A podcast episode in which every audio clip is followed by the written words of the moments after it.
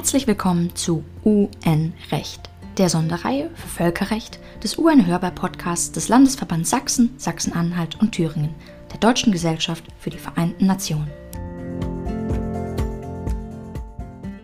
Schön, dass ihr da seid und mehr über die Vereinten Nationen und vor allem das Völkerrecht lernen wollt. Mein Name ist Vanessa Voß. Ich bin jetzt neue wissenschaftliche Mitarbeiterin bei der Bundeswehr-Universität in München. Auf Twitter zu erreichen bin ich unter VOHS Vanessa. Und in diesem Podcast möchte ich euch das Völkerrecht und seine Bedeutung für die internationale Politik und die Vereinten Nationen näher bringen. Und heute in der Folge sprechen wir über das Seerecht, die freie Schifffahrt und aktuell Streitigkeiten im südchinesischen Meer und weitere Anwendungsbeispiele. Und darüber sprechen möchte ich heute mit Dr. Tassilo Singer. Er arbeitet als IT-Berater im öffentlichen Sektor und berät die Bundesministerien und die Bundesverwaltung sowie angegliederte IT-Behörden. Tassilo ist promovierter Volljurist und war zuvor wissenschaftlicher Mitarbeiter in Passau bei Professor Dederer und an der Europa-Universität Viadrina in Frankfurt-Oder, wo er auch bei Professor Heinschel von Heineck promoviert hat. Lieber Tassilo, ähm, nicht ganz uneigennützig würde ich mich interessieren für deine Promotion. Äh, wie hast du denn diese Zeit empfunden bei Professor Heinze von Heineck?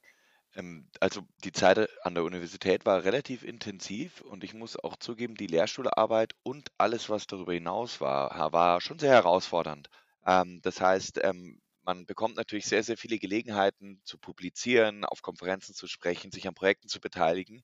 Ähm, auf der anderen Seite schwebt immer die zu schreibende Dissertation über einem. Und da muss man irgendwie einen Ausgleich finden. Ich habe auch ein bisschen gebraucht, weil es ist natürlich schon sehr verlockend, das süße Wissen mit Leben, äh, wo man dann durch die Gegend äh, reist und, und immer wieder neue Sachen kennenlernt. Aber ja, ähm, ich habe die Kurve gekriegt, da bin ich ganz glücklich drum und äh, ich würde es auch nicht missen wollen. Also das heißt, ich kann das jedem nur nächsten, und wärmstens empfehlen und ähm, ja, war eine super Zeit. Und wie lange hast du dich insgesamt damit rumgeschlagen zu promovieren? Kann man das so zählen und sagen?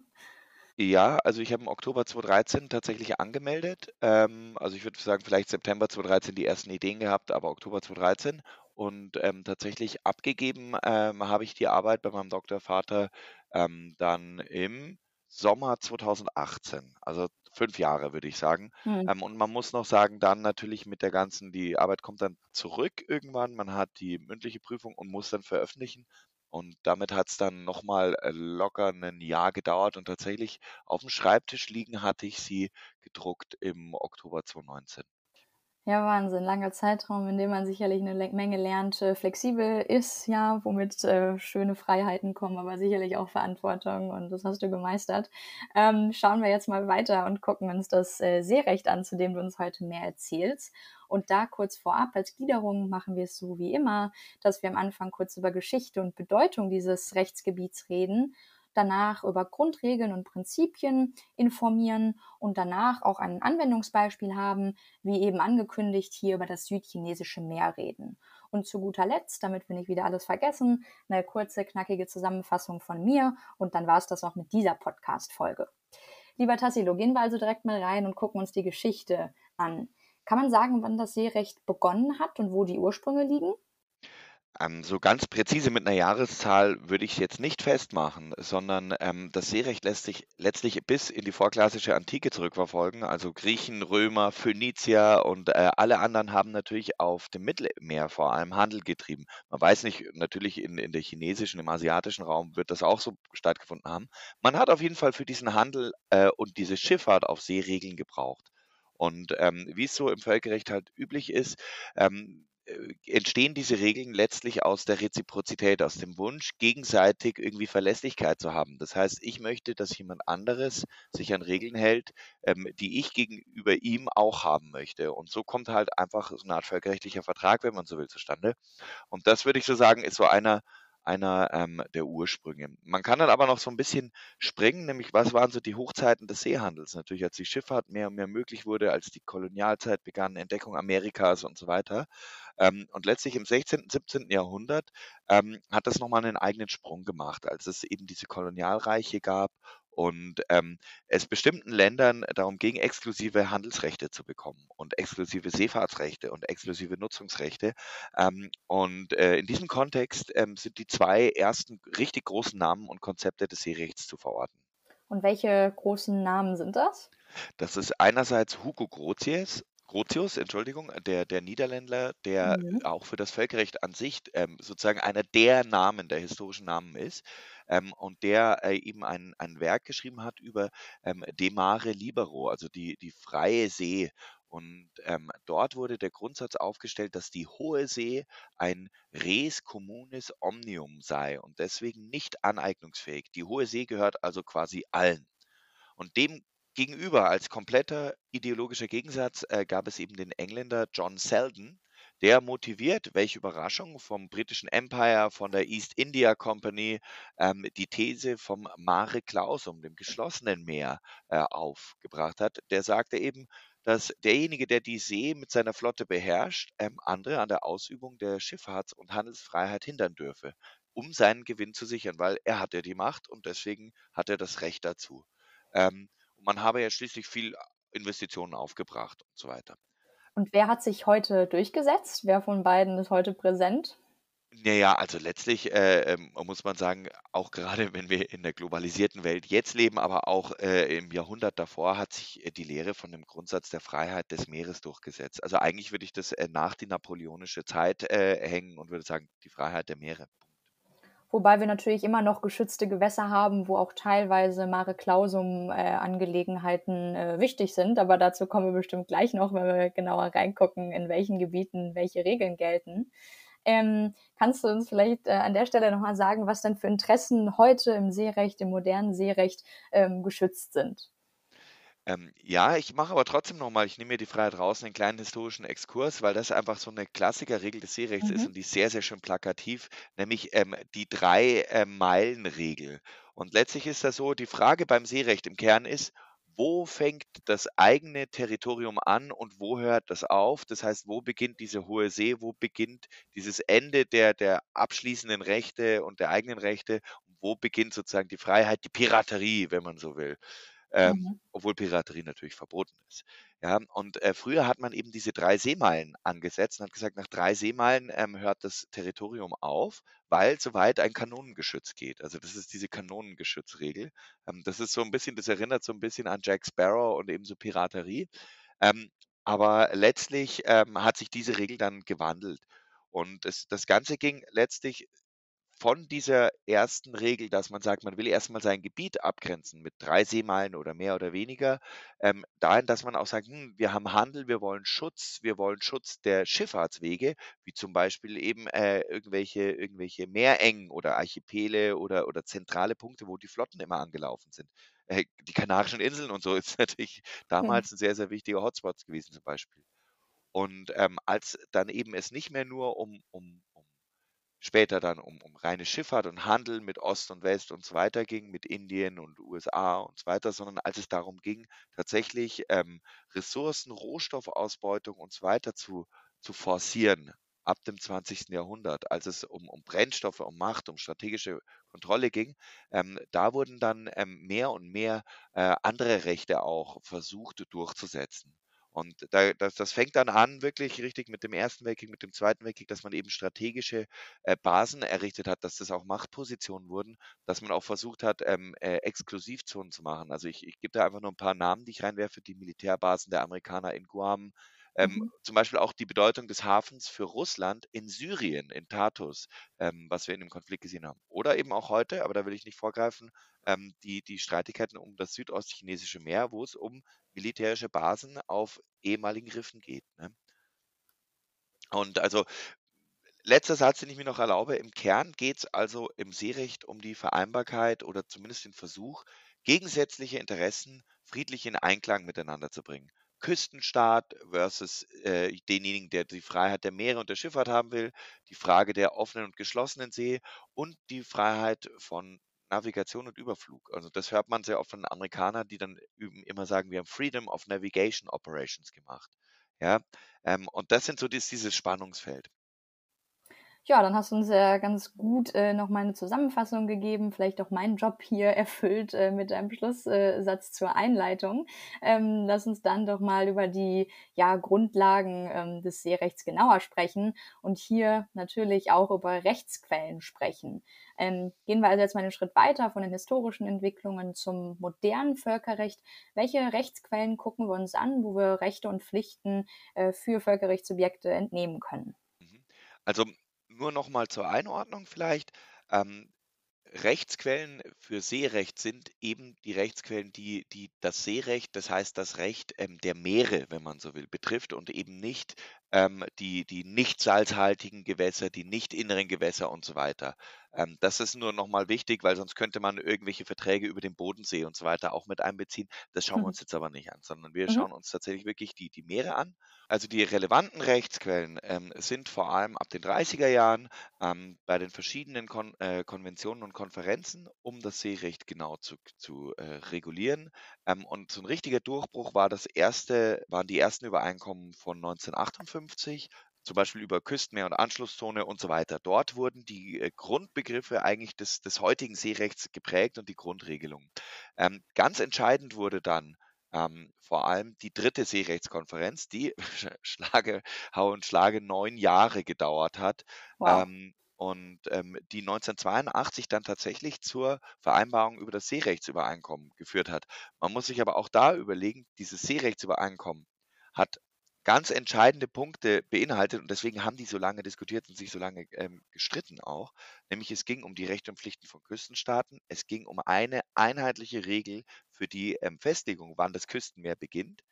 Ähm, und ähm, also es, es war eigentlich letztlich eine Grundregel für Grenzziehung und das war für viele Staaten sehr, sehr heikel. Und dann ging es noch darum, ähm, und das hat es dann noch schwieriger gemacht, um die Nutzungsrechte, was es gerade für Staaten, die jetzt zum Beispiel keinen Meerzugang haben oder nur einen kleinen Meerzugang hatten, ähm, noch mal schwieriger gemacht hat, sich darauf einzulassen, ähm, weil natürlich Staaten mit viel Küste ähm, einfach wahnsinnig viele Nutzungsrechte und Ausbeutungsrechte hatten und sie nicht. Und das war zu der Zeit sehr wichtig.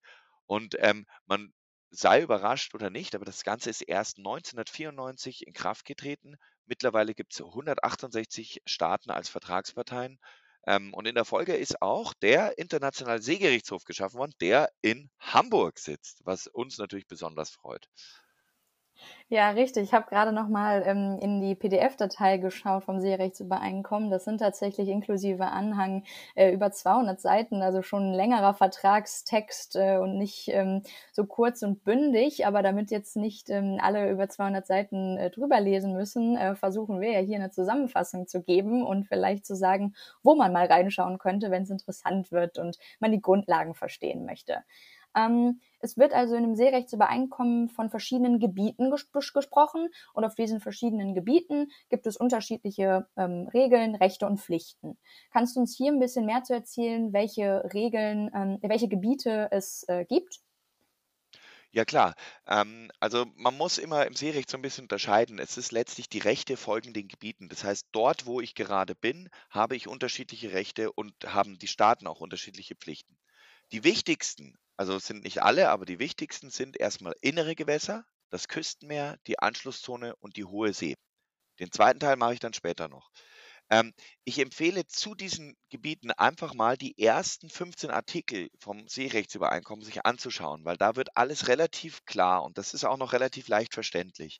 Ähm, innere Gewässer, Flussmündungen, Buchten fallen erstmal raus. Die sind erstmal nicht interessant für mich im Seerecht. Hm. Ähm, was hingegen sehr, sehr interessant ist, und das ist auch ganz zu Anfang des Abkommens festgehalten und ist auch der ganz entscheidende springende Punkt, wie so oft schon erwähnt, nämlich das Küstenmeer. Artikel 3, 4, 5 und dann die Abgrenzungsfragen mit 14, 15 Seerechtsübereinkommen, ähm, in der ganz klar festgelegt wird, ähm, die maximale Ausdehnung des Küstenmeers sind zwölf Seemeilen. Ja, Punkt aus Ende. Es ist nicht länger. Ähm, es gibt dabei aber auch weltweit tatsächlich noch Staaten, die das anzweifeln und da eine sehr interessante Auffassung haben mit 50 oder 200. Das wird aber von, von der Weltgemeinschaft nicht akzeptiert. Das heißt, da gibt es dann immer wieder Ärger. Ähm, und von diesem Küstenmeer ausgehend gibt es dann daran anschließende Gebiete. Also man muss sich sozusagen vorstellen, um Land rum hat man erstmal an der Meeresseite so eine 12 äh, Seemeilen-Einfärbung, ja, maximal, je nachdem, wie es halt ist. Das kann man, die Karten kann man einsehen, frei, wenn man will. Ähm, Und äh, dann schließen sich Gebiete an, nämlich eine Anschlusszone ähm, mit bestimmten Rechten, dann eine ausschließliche Wirtschaftszone unter Umständen und die Hohe See. Wobei man natürlich sagen muss, ähm, Anschlusszone und ausschließliche Wirtschaftszone sind nicht exklusiv, das heißt, die Hohe See fängt vorher an. Das ist so ein bisschen was, das muss man ein bisschen verdauen. Das heißt, am einfachsten ist es einfach, wenn man sich sagt, Küstenmeer und Hohe See. Dann hat man schon mal das Wichtigste, hat man schon mal das Wichtigste begriffen. Und dann gibt es eben so äh, Besonderheiten. Genau, ich hoffe, das hat es jetzt schon mal so ein bisschen erörtert, aber das ist, ist äh, das Wichtigste. Küstenmeer, zwölf Seemeilen. Mhm. Jetzt hm, hast du natürlich schön erklärt, ähm, dass es beim Küstenmeer diese maximal zwölf Seemeilen sind, aber ein Küstenmeer ist ja keine gerade Linie, von der man aus messen kann und sagen kann, hier sind zwölf Seemeilen. Ähm, dazu sind äh, ähm, Landgrenzen einfach nicht äh, gerade. Deswegen steht im Seerechtsübereinkommen immer etwas von einer Basislinie. Was, was ist die Basislinie? Die wird in den äh, verschiedenen Artikeln gerade am Anfang auch ein bisschen bestimmt. Es ist aber schwierig, sich vorzustellen. Ähm, Sie sagen da, das ist die normale Basislinie für die Messung der Breite des Küstenmeers und das ist die Niedrigwasserlinie entlang der Küste. Das heißt, ich muss schauen, wo ist die Niedrigwasserlinie und von dem genauen Punkt, von dem ich, an dem ich jetzt gerade stehe, blöd gesagt, in der Niedrigwasserlinie, wo praktisch Ebbe ist, ja, Ne, das ist richtig. Nicht Mhm. Flut, Ebbe, sondern bei Ebbe, Niedrigwasser, muss ich an diesem Punkt stehen und kann von dort theoretisch zwölf Seemeilen geradeaus ziehen, von diesem Punkt aus raus aufs Meer. Das wäre meine Linie. Allerdings, und das sagen Sie dann eben in der Folge, wie sie in dem vom Küstenstaat amtlich anerkannten Seekarten großen Maßstabs eingetragen ist. Das heißt, die Küstenstaaten tragen das halt ein und führen darüber Buch. Und Mhm. jetzt kommt aber der Punkt. Was ist denn jetzt, wenn dummerweise auf der anderen Seite auch ein Staat wohnt und der Abstand zwischen beiden äh, Küstenmeeren jetzt nicht 24 Mhm. Seemeilen ist, das heißt, dass jeder die vollen 12 Seemeilen haben kann, sondern weniger. Und da kommen dann eben diese Konfliktregelungsmechanismen ähm, ins Spiel von Artikel 14 bzw. Artikel 15. Und Artikel 15 spricht da von der sogenannten Mittellinie, die dann genommen wird, nämlich die sogenannte Äquidistanzprinzip. Äqui Distanz, also gleiche Distanz, sodass jeder den gleichen Abstand hat. Das heißt, wenn ich zwei Staaten habe, die sich halt nur mal einen kleineren Abstand miteinander teilen, dann ähm, äh, nehme ich von beiden die, die, also nehme ich den gesamten Abstand, teile den durch zwei und habe die Mittellinie und an dieser Mittellinie, an diesem konkreten Punkt befindet sich die Grenze.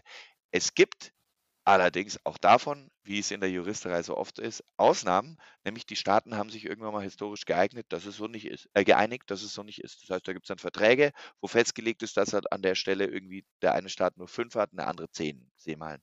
Irgendwie sowas. Das, das kann es immer geben. Das muss man im konkreten Fall anschauen. Und deswegen sagt Mhm. er eben auch der Artikel 5, wie sie in den vom Küstenstaat amtlich anerkannten Seekarten eingetragen sind. Das heißt letztlich, die Küstenstaaten wissen das dann schon. Und wenn die in ihren Seekarten was anderes eintragen, gibt es in der Regel Ärger mit dem benachbarten Staat. Also von daher. Und dann könnte der Seegerichtshof in Hamburg wieder relevant werden. Er ist gar nicht so irrelevant, den darf man gar nicht unterschätzen. Ja, da kommen wir vielleicht äh, gleich auch noch mal bei ein paar Beispielen zu. Aber jetzt hast du gesagt, dass wir ähm, hier erstmal so durch die grundlegenden ähm, Gebiete gegangen sind. Es gibt ja noch andere Gebiete. Es ist zum Beispiel so, ähm, ich war mal auf äh, Galapagos, äh, was ja ähm, ein Archipel ist zum Beispiel. Ähm, es gibt Meerengen, wenn wir an Bosporus denken zum Beispiel. Ähm, was kannst du uns hier noch über besondere Gebiete erzählen? Also es gibt, es gibt noch weitere Gebiete, weil eben das Ganze nicht immer nur ähm, Festland und Küste ist, sondern auf dem Meer gibt es auch eben Meerengen, es gibt Archipelgewässer, es gibt Inseln, es gibt Festlandsockel, es gibt diese komische ausschließliche Wirtschaftszone. Und das ist eben in der Folge dann auch geregelt. Das heißt, du hast im Seerechtsübereinkommen zuallererst mal das Allerwichtigste, das Küstenmeer, weil da spielt sich die Hauptmusik ab. Wo ist die Grenzziehung zwischen den Staaten? Dann geht es mit der Anschlusszone weiter, weil man da bestimmte Rechte und Pflichten hat. Und danach geht es um eben so Typen, wo ich Schwierigkeiten habe, nämlich eben Meerengen. Äh, ist sehr, sehr plakativ zu nennen, der Bosporus. Das ist eine der wichtigsten Meerengen, die es gibt. Ähm, der Suezkanal ist eine künstliche Meerenge. Wenn man aber an den Golf von Oman denkt ähm, und man dann die Staaten Saudi-Arabien und Iran gegenüberliegen hat und weiß, dass von Saudi-Arabien über diese Meerenge mit die wichtigsten Öllieferungen der Welt laufen, dann kann man sich vorstellen, man bräuchte eine belastbare Regel für die Meerengen und für die Schifffahrt Mhm. dort. Und genau das gibt es eben dort auch, dass die Schifffahrtswege geregelt sind. Oder jetzt eben auch mit Bosporus. Ähm, wenn man mitgekriegt hat in, in dem Ukraine-Krieg jetzt, dass äh, der Bosporus für russische Kriegsschiffe blockiert wurde, ähm, ist natürlich die Frage, was, was, was gelten da für Rechte? Können die es einfach so machen? Und dafür gibt es oftmals, und das ist auch ganz spannend, Meerengenverträge, weil eben bei diesen historischen, immer schon wichtigen Meerengen die Staaten einfach gesagt haben, wir brauchen da zusätzliche spezielle Regeln.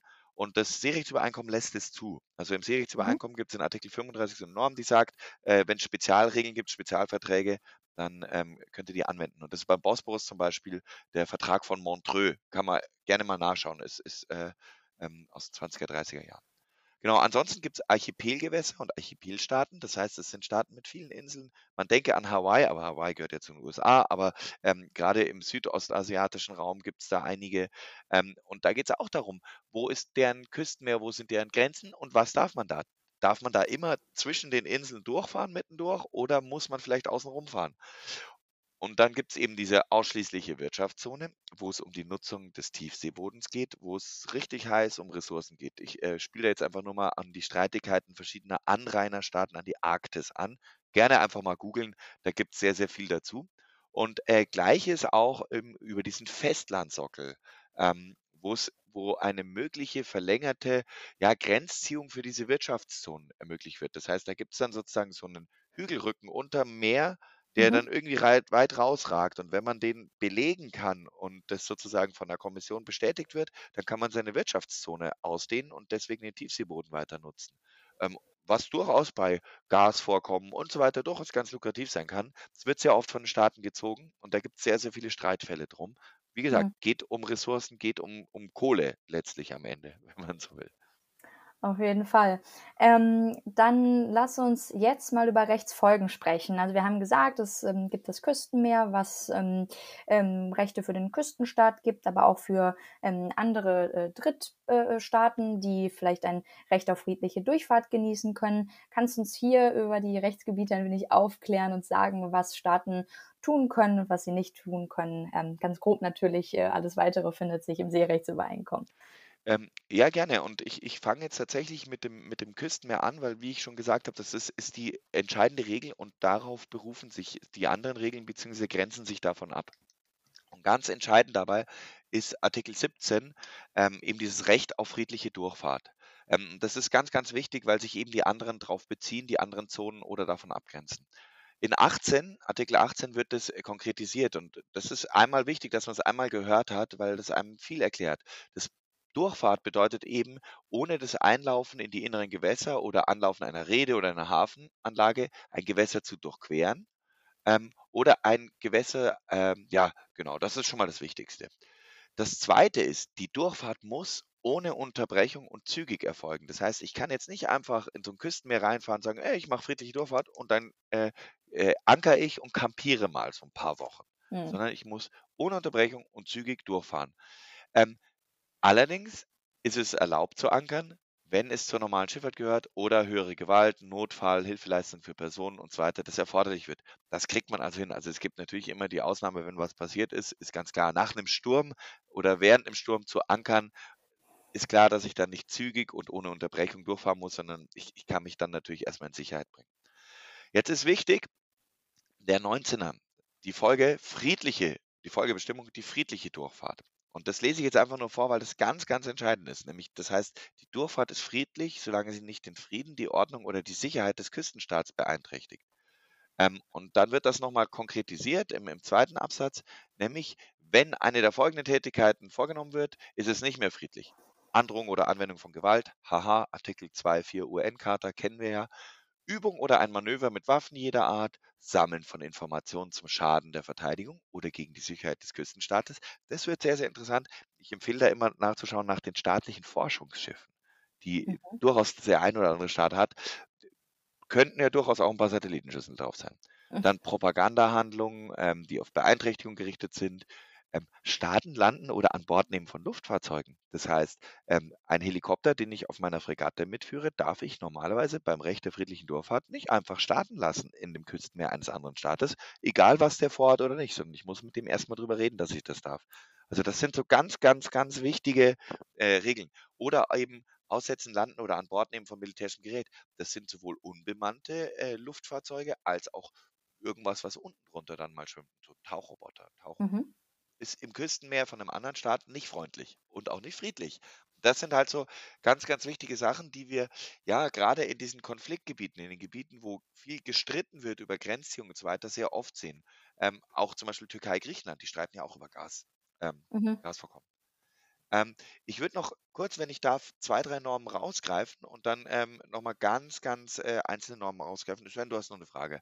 Ja, Ähm, klar. was noch wichtig ist, es gibt eben einerseits diese Rechte auf friedliche Durchfahrt und so weiter fürs Küstenmeer geregelt. Auf der anderen Seite, als Kehrseite davon, gibt es auch Pflichten des Küstenstaates, nämlich unter anderem die friedliche Durchfahrt nicht behindern, Schutz und Rettung ähm, und dass ich nicht diskriminieren darf. Das heißt, ich darf nicht bestimmte Staaten ausschließen und sagen, ihr habt keine und die anderen dürfen schon. Oder ihr müsst den Weg benutzen, die anderen dürfen den äh, nicht benutzen. Irgendwie so. Ähm, und es gibt bestimmte Schutzrechte. Das heißt, äh, das ist den Küstenstaaten zugestanden worden, dass sie vorübergehend ähm, bestimmte Rechte und bestimmte friedliche Durchfahrten aussetzen dürfen, wenn sie Gründe haben, nämlich Schutz der Sicherheit, Waffenübung und so weiter und so fort. So, und jetzt sozusagen als letzte Sache von meinem äh, langen Monolog hier. Mhm. Ähm, Artikel 26 regelt die Handelsschiffe und die Handelsschifffahrt. Artikel 29 regelt die Kriegsschiffe. Diese Regelungen für die Kriegsschiffe in 29 fortfolgenden sind hochinteressant, weil es eben Sonderrechte gibt für Kriegsschiffe, wie zum Beispiel diese Immunität. Man sagt Mhm. da gerne irgendwie, ähm, das nationale Recht eines Staates und die Hoheitsrechte fahren mit dem Kriegsschiff mit. Unbedingt mal durchlesen. Ähm, Artikel 3, äh, 32, das ist diese Immunitätsregel, das ist ganz relevant. Mhm.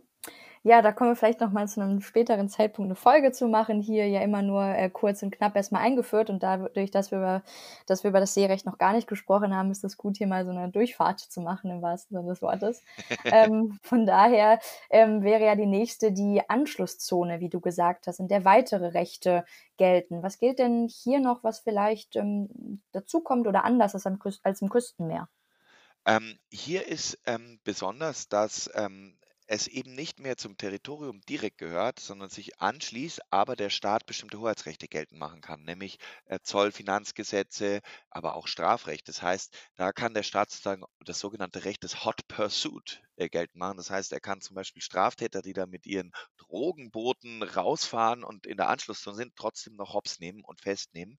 Ähm, und die geht nochmal zwölf Seemeilen lang. Das heißt, der Staat kann bestimmte Hoheitsrechte, bestimmte Kontroll- und Sicherheitsrechte 24 Seemeilen lang ausüben. Es ist aber wichtig, Anschlusszone nicht mehr Hoheitsgebiet. Ja, vielen Dank. Und wir hatten auch noch über Archipele gesprochen. Ähm, hast du hier noch einen Satz zu, zu sagen? Ähm, auf jeden Fall. Ähm, wie gesagt, äh, Archipele ähm, haben eigene Regeln für Basislinien, ähm, für ihren Rechtsstatus ähm, und auch um innere Gewässer abzugrenzen. Ist witzig bei Archipelen. Mhm. Ähm, und ähm, da ist einfach nur darauf hinzuweisen. Es gibt da genauso Recht der friedlichen Durchfahrt. Ähm, und was hier vielleicht noch interessant ist, sind besondere Schifffahrtswege, die bei einem Archipel eben festgelegt werden. Dazu gibt es eben eigene Regeln. Das heißt also, es werden dann sozusagen die, die Verkehrswege kanalisiert, oftmals in so einem Archipel und auf einer bestimmten Route langgeschickt. Ja, Mhm. und das, das empfehle ich einfach mal nachzuschauen. Ähm, das ist vielleicht einfach eine Besonderheit, die man erwähnen sollte. Okay, das heißt, wir sind jetzt durchgegangen über das Küstenmeer, die Anschlusszone. Wir haben gesagt, das Küstenmeer sind zwölf Meilen, ähm, danach nochmal zwölf Meilen Anschlusszone, insofern das ähm, Geltung trägt. Und wenn es ähm, dann weitergeht, kommen wir dann schon auf die ähm, hohe See oder wie sieht es dann noch aus mit der ausschließlichen äh, Wirtschaftszone?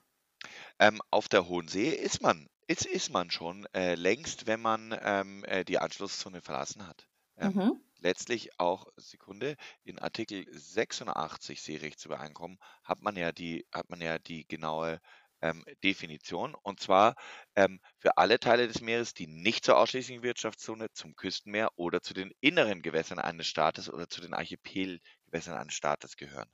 Ja, das heißt also, ähm, letztlich muss ich sagen, Hohe See ist alles, was nicht Küstenmeer, ausschließliche Wirtschaftszone und innere Gewässer sind. Einfach damit es klar ist. Oder Archipelgewässer. Mhm. Und äh, hier auf der Hohen See ähm, ist also nicht mehr ein Staat äh, für verantwortlich, kann gewisse Regeln setzen. Kann man hier einfach nur von der äh, freien Durchfahrt für alle sprechen oder gibt es hier noch mehr zur Hohen See zu wissen? Ähm, vielleicht wichtig ist, man, man versuchte das irgendwie so ein bisschen einzugrenzen, zu sagen, auf hoher See sollte Frieden gelten. Ja, das steht da, die Hohe See ist friedlichen Zwecken vorbehalten, aber es ist natürlich klar, wenn der wenn bewaffneter Konflikt besteht, dass das dann ja nicht nur exklusiv in dem Küstenmeer ausgetragen wird, sondern auch auf hoher See. Nein, aber es gibt bestimmte Freiheiten, die dort gelten, die man sonst nicht hat, nämlich Freiheit der Schifffahrt, Freiheit des Überflugs, ähm, unterseeische Kabel- und Rohrleitungen legen, ähm, künstliche Inseln und so weiter zu errichten, Fischerei und so weiter und so fort. Aber es gibt dort immer Sonderbedingungen. Das heißt, ähm, gegebenenfalls gibt es historische Ansprüche oder, oder, oder. Allerdings, und das ist ganz, ganz entscheidend, keine Souveränitätsansprüche. Das heißt, Mhm. also ein Staat kann nicht sagen, irgendwas von der Hohen See gehört mir. Das ist aber auch immer wieder so ein Streitpunkt. Ne? Mhm. Gut, dann würde ich sagen, lassen wir das mal hier bei dem allgemeinen Teil und gehen jetzt nochmal konkreter zum südchinesischen Meer, wie angekündigt. Ähm, darüber mh, hm, hört man äh, immer wieder, man liest über das südchinesische, südostchinesische Meer. Ähm, kannst du uns vielleicht zu Beginn einmal sagen, worum es hier ähm, seerechtlich geht und was Streitpunkte sind? Ähm, genau, also man muss ein bisschen auch ähm, ähm, vorsichtig sein mit dem Begriff südostchinesisches Meer, weil man das irgendwie ähm, ja dann auch sagt, das würde schon zu China gehören, damit würde man schon so parteiisch letztlich sein, aber es ist, heißt nun mal so, deswegen ähm, nenne ich es jetzt auch mal beim Namen. Letztlich geht es darum, es geht um einzelne, ähm, ja, ich würde noch nicht mal sagen Inseln und Inselgruppen, das ist ein kleiner Teil, die Spratly Islands zum Beispiel, sondern es geht auch um, um Riffe, um Sandbänke, blöd gesagt, die in diesem Meer sich befinden. Und ähm, es geht also letztlich auch darum, dass, dass ähm, die Volksrepublik China äh, sagt, diese Sandbänke, diese, dieses Gebiet letztlich, dieses Südost- oder südchinesische Meer, ähm, ist Teil des chinesischen Staatsterritoriums. Es ist Teil des chinesischen Küstenmeers oder wie auch immer ähm, und äh, ge- gehört zu unserem Gebiet. Und gleichzeitig haben wir damit exklusive Nutzungsrechte für dieses gesamte Gebiet. Und die anderen Anrainerstaaten, die da mit dazugehören, nämlich zum Beispiel Vietnam, Philippinen, ähm, Malaysia und so weiter, ähm, gucken so ein bisschen in die Röhre und sagen natürlich, ähm, nee, das stimmt nicht. Also bestimmte Inseln sind besiedelt von unseren Leuten, bestimmte Inseln ähm, wurden historisch immer von unseren Leuten benutzt. Und dann sagen die Chinesen, ja, aber historisch haben wir das auch genutzt. Und naja, letztlich, man streitet sich um diese Gebiete. Ähm, was daran interessant ist, sind diese ähm, Riffe vor allem, ähm, die die einfach oder Sandbanken, die einfach, ähm, an sich nach dem Seerechtsübereinkommen keinen Gebietsanspruch jetzt direkt rechtfertigen. Ähm, aber die Chinesen sind hingegangen und haben letztlich mit mit äh, maschineller Kraft, ähm, diese Sandbanken und so weiter aufgeschüttet zu richtigen künstlichen Inseln. Also, im im Mhm. Seerechtsübereinkommen gibt es auch eine Regel dafür und haben auf diesen künstlichen Inseln Gebäude erbaut, Fluglandebahnen und so weiter und so fort ähm, und haben dort auch Militärpräsenz sozusagen angelegt, Militärhäfen und so weiter. Das, das kann man äh, auch, auch mit Satellitenbildern auch ganz klar belegen.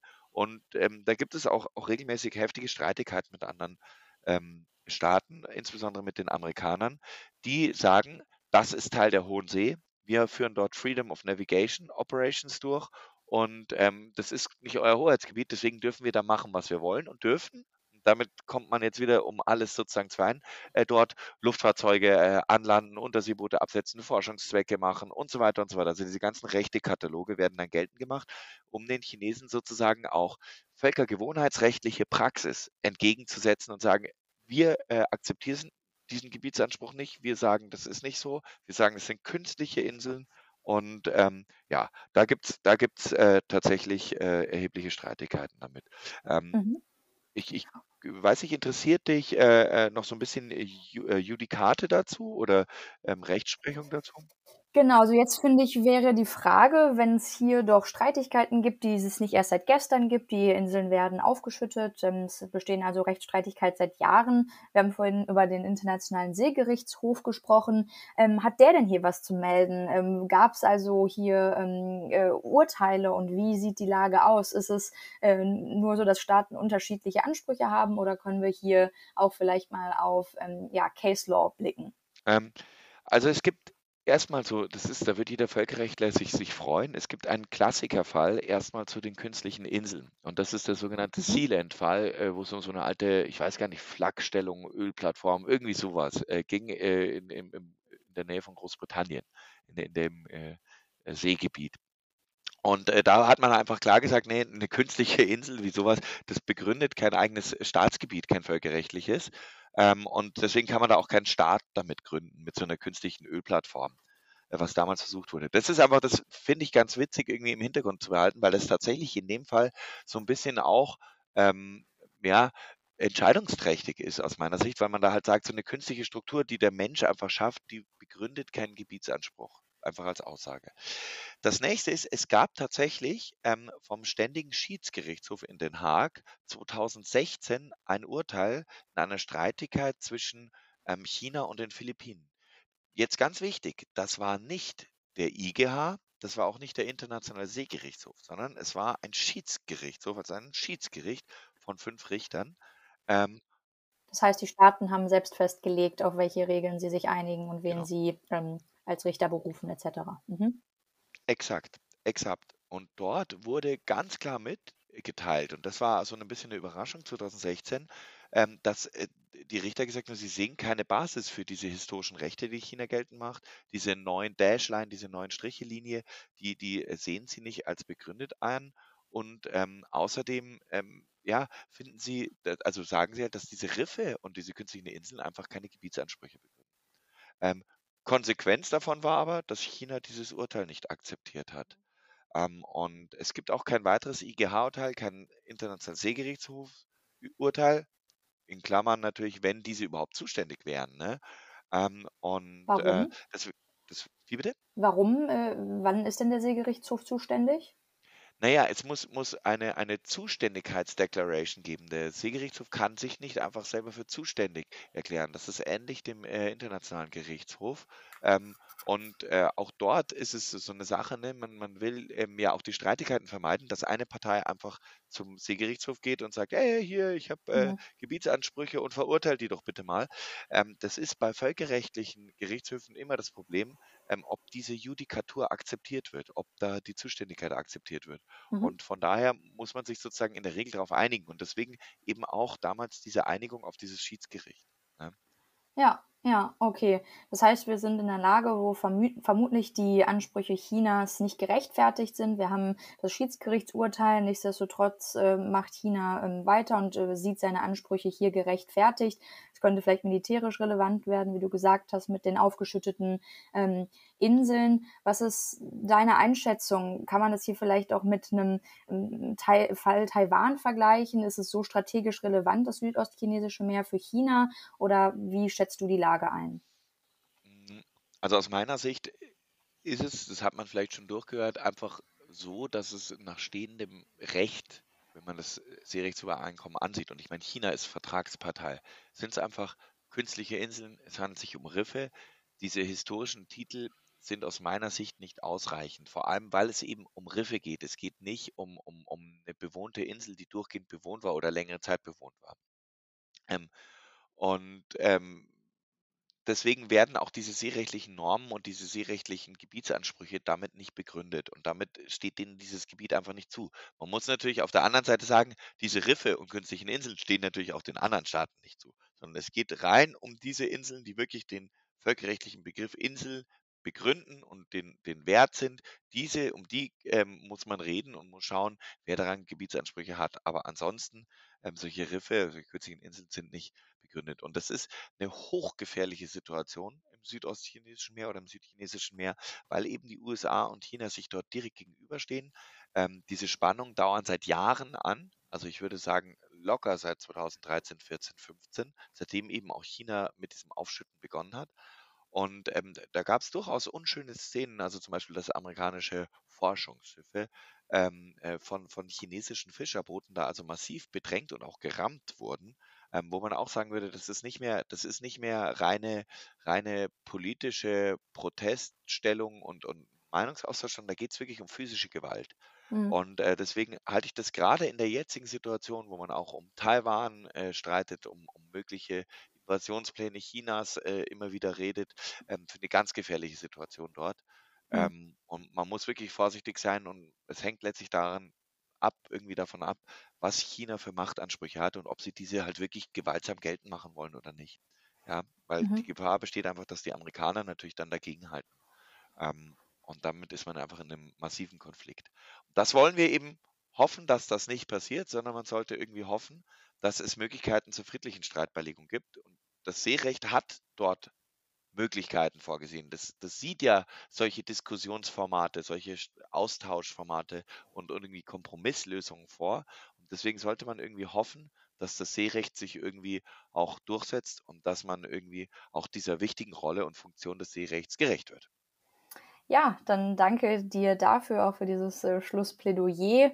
Ähm, ich denke, das Seerecht ist schon eines der Gebiete, wo alle Staaten Interesse daran haben, dass sie gegenseitig die Meere durchqueren können, dass ihre eigenen Interessen, Interessen als Küstenstaaten gewahrt werden.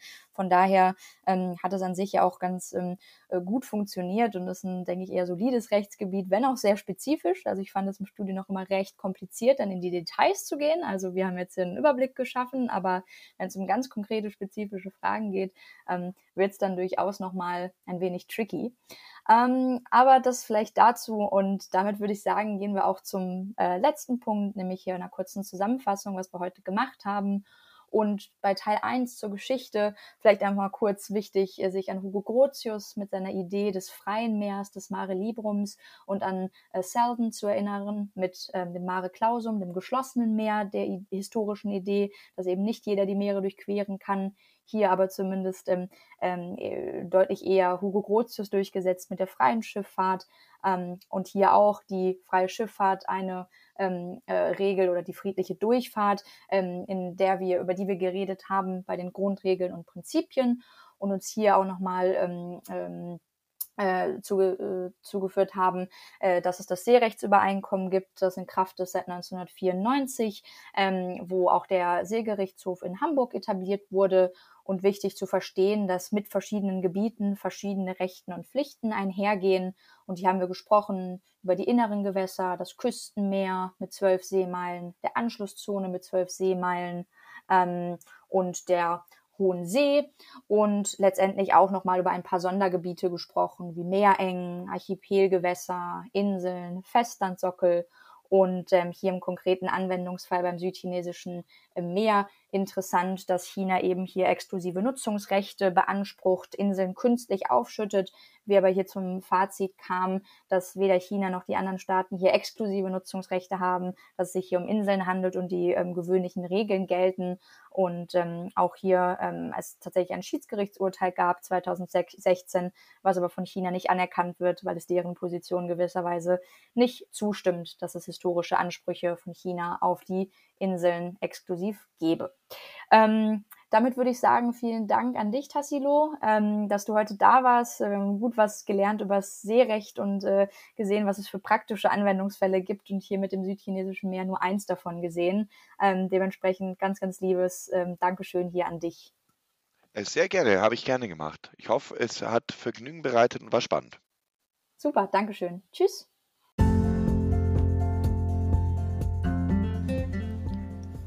UN-Recht. Wir geben dem Völkerrecht unsere Stimme. Dir hat gefallen, was du gehört hast, möchtest Kritik loswerden oder hast vielleicht sogar einen Wunsch für eine der nächsten Folgen, dann schreib uns gern an unrecht.dgvn-mitteldeutschland.de. Bis zum nächsten Mal, wenn wir die UN für euch wieder hörbar machen.